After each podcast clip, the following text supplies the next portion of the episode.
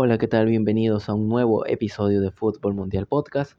Hoy estamos en el episodio número 86 para repasar el día número 18 de competencia en Qatar 2022, donde tuvimos los dos primeros partidos de cuartos de final y por ende los dos clasificados que van a estar disputando una de las semifinales para decidir quién pasa ya a la gran final y disputar la Copa del Mundo.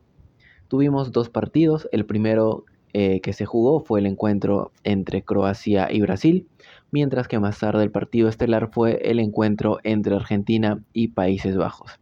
Así que como siempre hacemos, vamos en orden y repasemos en primer lugar el partido entre Croacia y Brasil. Las alineaciones. Croacia salió con un 4-3-3, Livakovic en el arco, Lobren y Guardiol eh, como centrales, como laterales Juranovic y Sosa, en el mediocampo Brozovic como pivote, Kovacic y Modric más adelantados, y en el ataque estuvieron Pasalic, Perisic por las bandas y Kramaric como referencia ofensiva.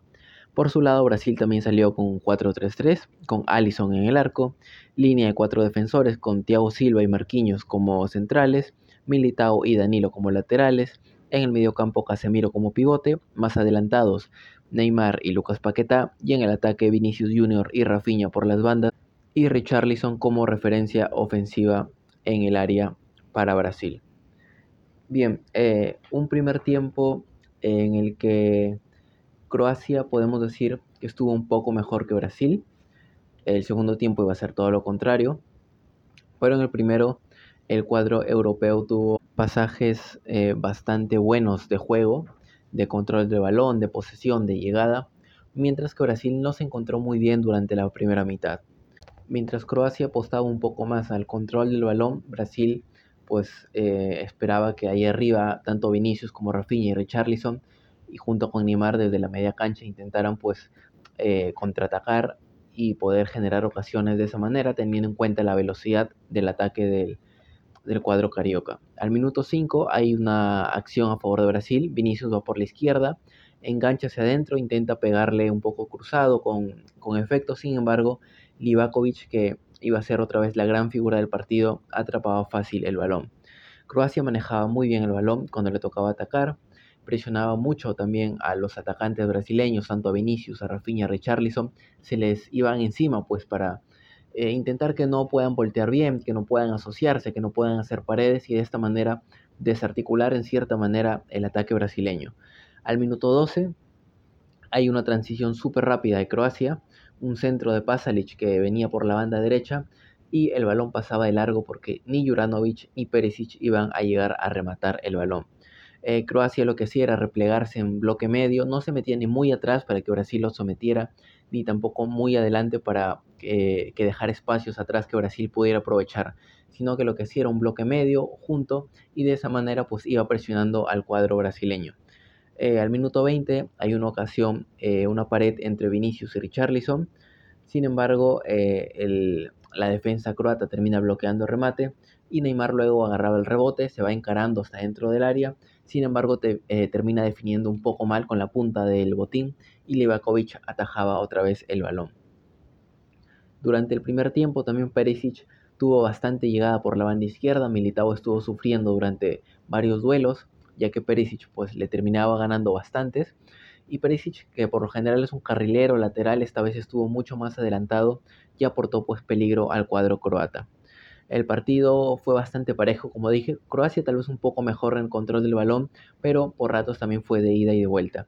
Al minuto 42 podemos decir que hay una ocasión también para Brasil, aunque fue de pelota parada, un tiro libre de Neymar y el balón se termina eh, desviando en Brozovic y Livakovic otra vez atento para atrapar el balón. Ya en el segundo tiempo las cosas iban a cambiar un poco, Brasil se iba a lanzar con todo a buscar la victoria. Eh, hay varias ocasiones de gol. Al minuto 47 hay una jugada de Vinicius con Neymar que eh, el remate lo termina bloqueando Guardiol y en el rebote que le quedaba a Vini, el Ivakovic termina atajando. Al minuto 55 hay otra jugada en la que Richarlison aguanta bien el balón de espalda, manda un balón filtrado para Neymar que termina rematando, pero Livakovic otra vez ataja ese mano a mano. Eh, Brasil mejora más en el segundo tiempo, tiene más ocasiones de gol Sin embargo, Croacia pues tenía también sus ocasiones de contraataque. Al minuto 62 lo que hacía eh, Croacia era asociarse eh, y Perisic iba a finalizar la jugada, pero iba a meter un mal centro. Esta fue una de las pocas jugadas de peligro que tuvo Croacia durante la segunda mitad. Eh, al minuto 66 hay una jugada en la que Paqueta queda solo, termina rematando, pero otra vez Livakovic, como les dije, era la estrella y atajaba el balón. Al minuto 76 ya había ingresado Rodrigo por Vinicius, hace una buena jugada junto con Richarlison y Neymar por la banda izquierda que termina rematando un mano a mano y otra vez Livakovic le terminaba quitando el grito de gol al equipo brasileño. Al minuto 80 hay una transición de derecha a izquierda, Rodrigo que eh, recibe por la banda izquierda toca hacia atrás, Paqueta remata y otra vez, sí, ya adivinaron, Livakovic termina atajando el remate. Al 82 hay un centro de Casemiro, un cabezazo de Richarlison que se va desviado. Eh, y de esta manera pues eh, Brasil intentaba con todo, al minuto 86 hay un remate de Militao que la defensa croata termina desviando, la manda al córner y Brasil termina el partido de esta manera intentando marcar un gol que le diera la clasificación. Sin embargo, Croacia aguantó bien y otra vez en una Copa del Mundo se va a la larga. Recordemos que en la Copa del Mundo pasada, durante octavos, cuartos y semifinal, había clasificado en octavos, empató contra Dinamarca, se fueron al tiempo extra y todo se definió por penales. Luego en cuartos, nuevamente empata contra Rusia, eh, el tiempo suplementario también y se van a penales nuevamente. Y en semifinales pues empataron contra Inglaterra en el tiempo regular y lo terminan ganando en el alargue. Y luego pues ya sabemos lo que ocurrió en la final. Croacia llegó reventadísimo de haber jugado tres alargues y dos tandas por penales y termina perdiendo contra Francia. Y pues en este mundial está yendo por el mismo camino porque en octavos eh, empata contra Japón, se van al alargue, no logran ganar y tiene que definirse por penales y en esta ocasión otra vez contra Brasil. Eh, empata en los 90 minutos, se van a la larga, resiste bien Croacia y nuevamente se van eh, a la tanda de penales donde Croacia otra vez termina clasificando. Pero antes pues repasemos algunas ocasiones que hubieron en los dos tiempos eh, de alargue, en los dos tiempos suplementarios.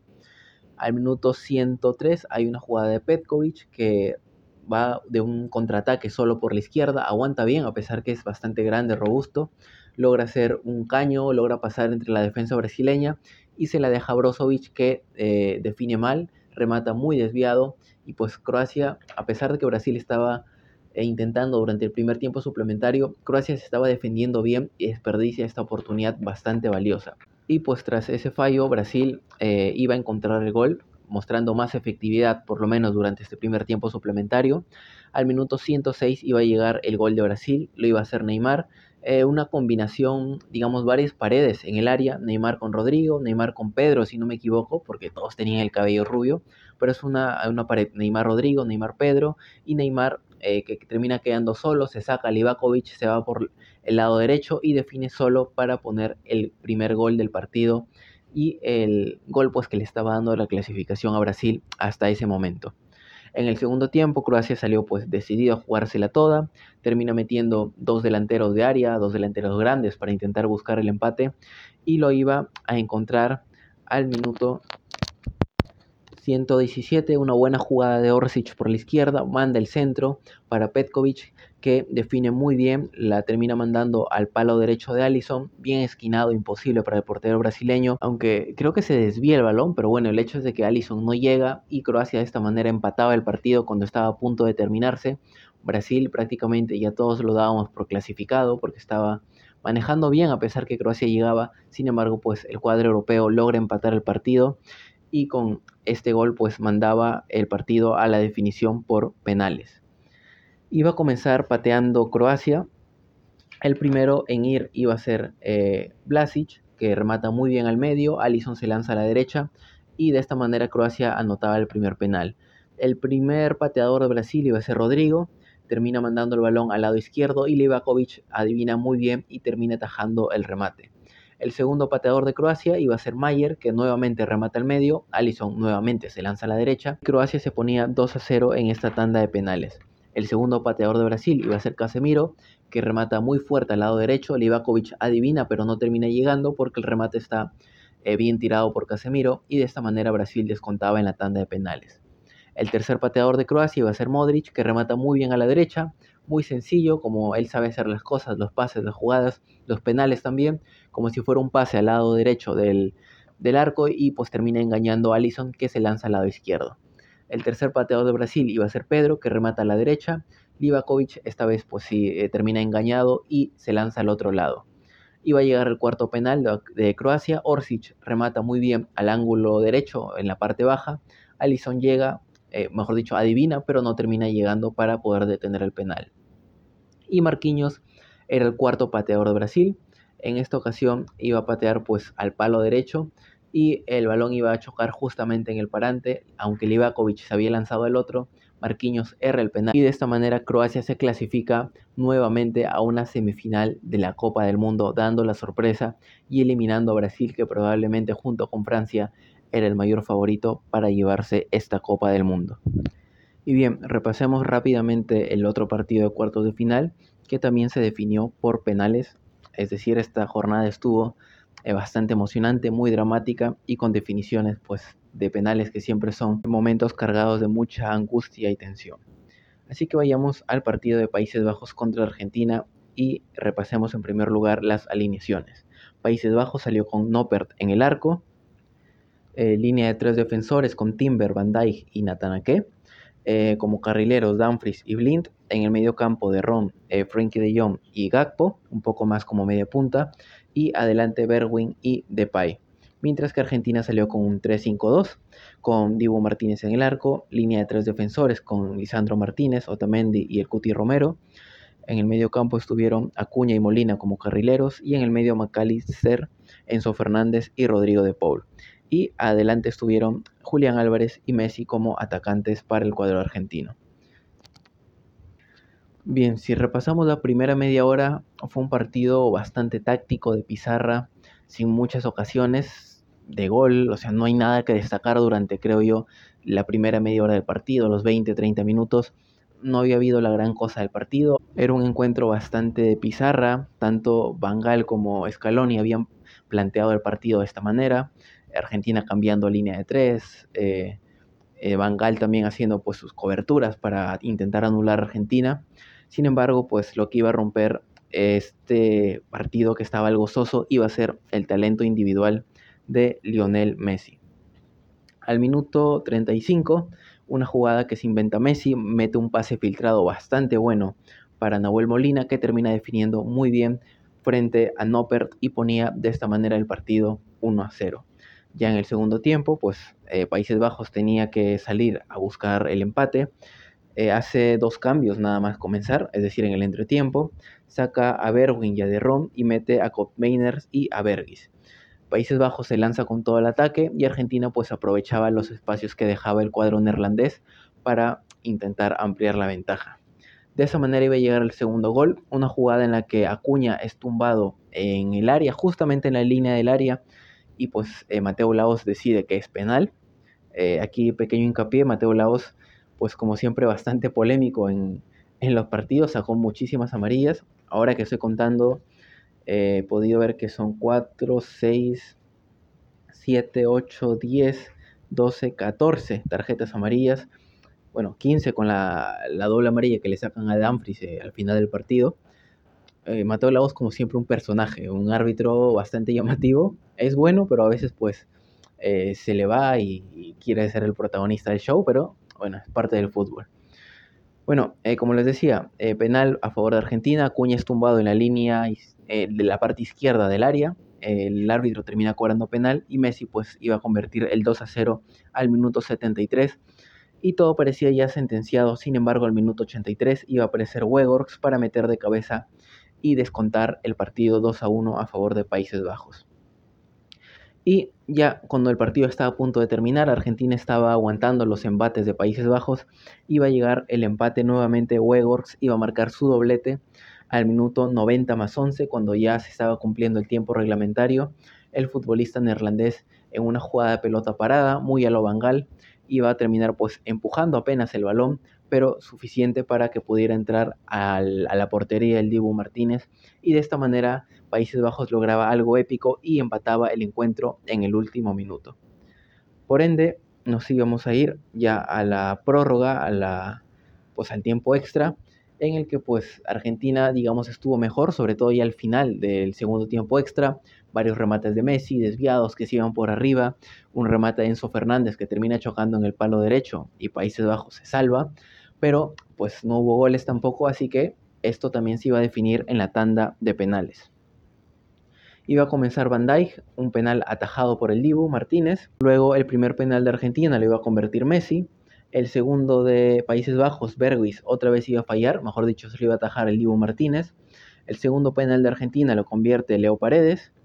Eh, iba a marcar el tercer penal para Países Bajos y de esta manera estábamos 2 a 1. Luego Montiel iba a convertir el suyo también para poner 3 a 1 eh, las cosas en la tanda de penales. Wegorks otra vez iba a marcar, esta vez ya en la tanda de penaltis, para poner eh, el partido 3 a 2.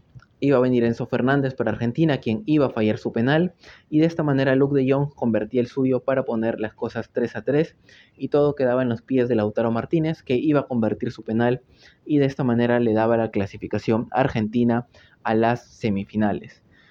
Partido también bastante dramático, sobre todo el final, no tuvo el mejor comienzo, como les dije, fue bastante aburrido, bastante táctico de pizarra. A ver, desde el lado analítico, bastante bien, pero pues en espectáculo y juego no estaba siendo muy llamativo. Sin embargo, pues las cosas se animaron y tuvo un final bastante emotivo. De esta manera, Argentina se mete a semifinales, va a disputar ese cupo a la gran final contra Croacia, que otra vez quiere hacer historia y meterse a su segunda final consecutiva. ¿Por qué no? Buscar esa Copa del Mundo que aún no ha ganado y por su parte, pues Argentina tiene esa oportunidad, tal vez el último mundial de Messi, para que pueda ganar un mundial con su selección. Y bien, esto ha sido todo por el episodio del día de hoy. Mañana también tenemos otros dos partidazos. Primero van a jugar Portugal contra Marruecos y luego el partido estelar de la tarde es el mejor probablemente de esta llave de cuartos de final.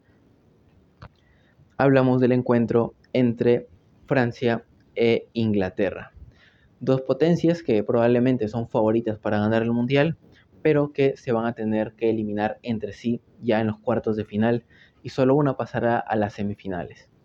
Bien, esto ha sido todo por el episodio del día de hoy. Ya saben que si les gustó pueden escucharnos y suscribirse en las plataformas como Spotify, Anchor, Google Podcast, Breaker Radio Public y Pocket Cast. También estamos en YouTube como Fútbol Mundial Podcast, ahí se pueden suscribir y activar la campanita para que no se pierdan ningún nuevo episodio. Y también estamos en redes sociales en TikTok e Instagram como Fútbol Mundial Podcast y en Facebook estamos como Fútbol Mundial.